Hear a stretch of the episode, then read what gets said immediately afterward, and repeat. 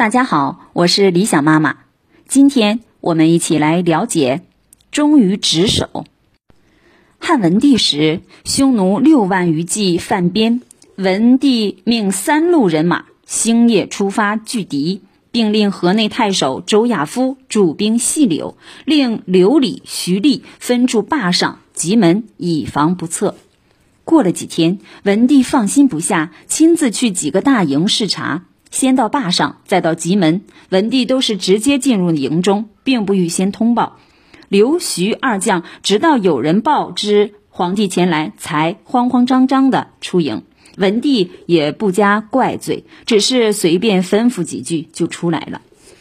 接着，文帝的御驾前往周亚夫的细柳营。远远望去，营门外甲士排列齐整，或持刀，或持戟，或张弓携箭，好像真要开战似的。见此状，文帝心中叫好。到营门前，先驱者传报说是御驾亲临，门口的卫兵却不为所动，不让入营，并上前挡驾。这里只听将军命令，不听天子诏令。先驱环报文帝。文帝亲自指挥车队到营门口，又被卫兵挡住，不让进去。文帝无奈，便出示符节，交给随从，让他入营通报。周亚夫接见来使后，传令开营门。那卫兵一边把门打开，一边嘱咐御手说：“将军有令，御驾在军中，不得快驰。”文帝一听，只好让车队慢慢行走。到了营门里面，只见周亚夫从容出营。他穿着甲胄，配着剑，对文帝做了个长揖，边行礼边说：“甲胄在身，不便跪拜。臣按军礼施行，请陛下勿怪罪。”文帝对周亚夫从严治军的认真劲儿所感动，他把身子微微前倾，手扶车栏，向周亚夫致敬，并让人宣谕：“皇帝敬劳将军。”周亚夫带着全营军士肃立两旁，鞠躬称谢。文帝又亲自嘱咐了一些要事，然后出营。文帝对周亚夫治军给予了高度的评价，称赞他是真正的将军。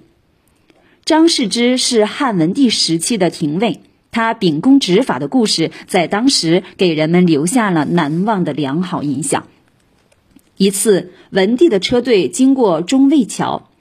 只见有一个人从桥下跑出来，是皇帝乘坐的马车的马匹受了惊吓。文帝令卫兵把他抓起来，交给廷尉治罪。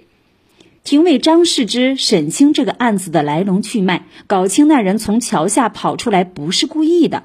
皇帝车队来时，他听到清道的喊声，便藏在桥下。过了好久，以为车队过去了，便跑出来，谁知刚好遇到皇上的马车过来。张世之对那人处以罚款。过后，张世之把这事的处理结果禀报皇帝。文帝听后大怒：“这人下的不是别人的马，而是我的马。幸亏我的马性子温顺，不然还不摔死我呀！”对张世之处以罚款不以为然。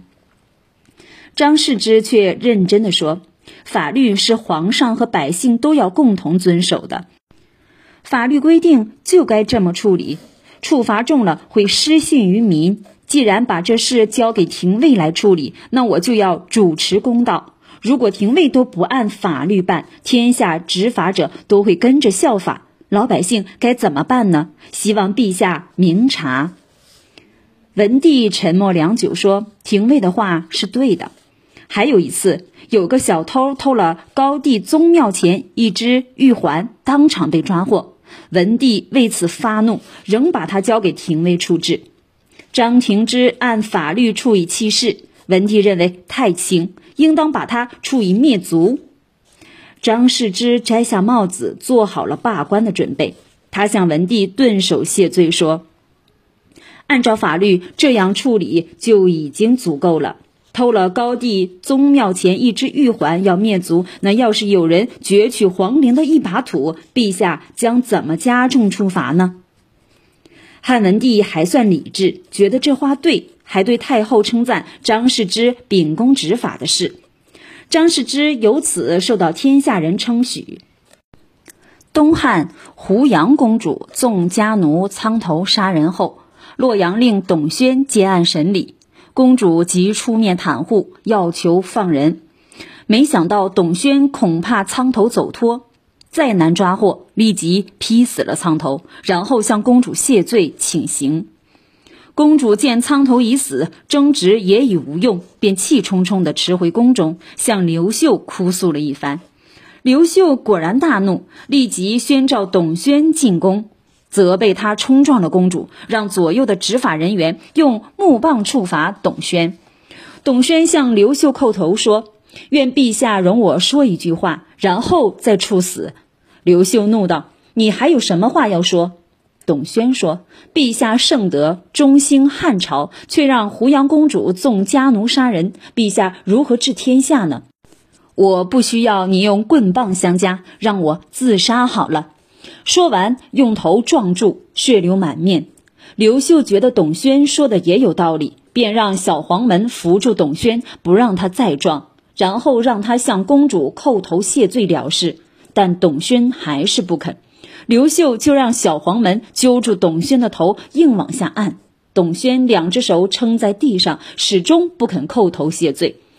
胡杨公主见此情景，对刘秀说：“你为布衣平民的时候，家里藏了罪犯，官吏都不敢去搜捕；现在当了天子，难道连一个洛阳令都管不了了吗？”刘秀笑着说：“天子和平民不一样。”刘秀见董宣始终不肯就范，也觉无法，只好对董宣说：“你的脖子可真硬啊！强项令出去吧。”董宣终于没有输给刘秀，强项令的称号也由此而来。